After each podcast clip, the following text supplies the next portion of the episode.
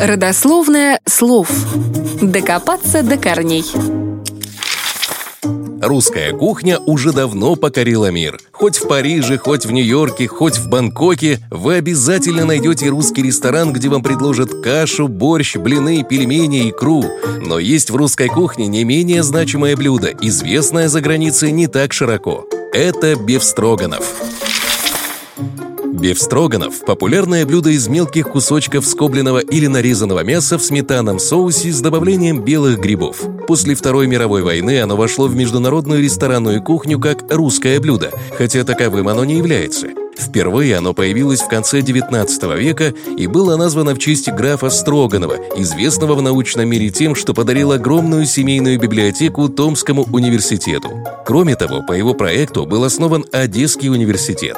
Существует две версии возникновения этого блюда. Первая неподтвержденная говорит о том, что выдающегося политического и общественного деятеля выпали почти все зубы, и в результате ему пришлось отказаться от любимой говядины. Но повар графа, француз Андре Дюпон, придумал для него рецепт, где небольшие кусочки мяса тушились в специальном соусе, становясь мягкими и нежными.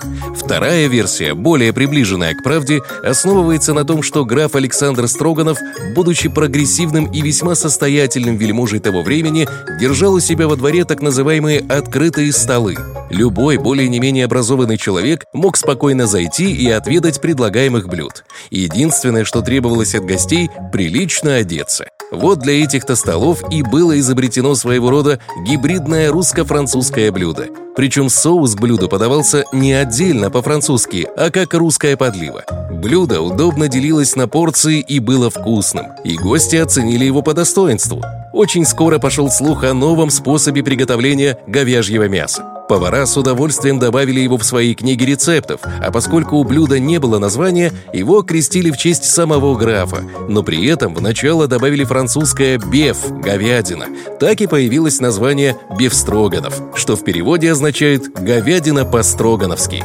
Блюдо быстро получило широкое распространение, и спустя пару десятков лет его уже умели готовить практически везде. А из-за огромной популярности оно начало считаться национальным.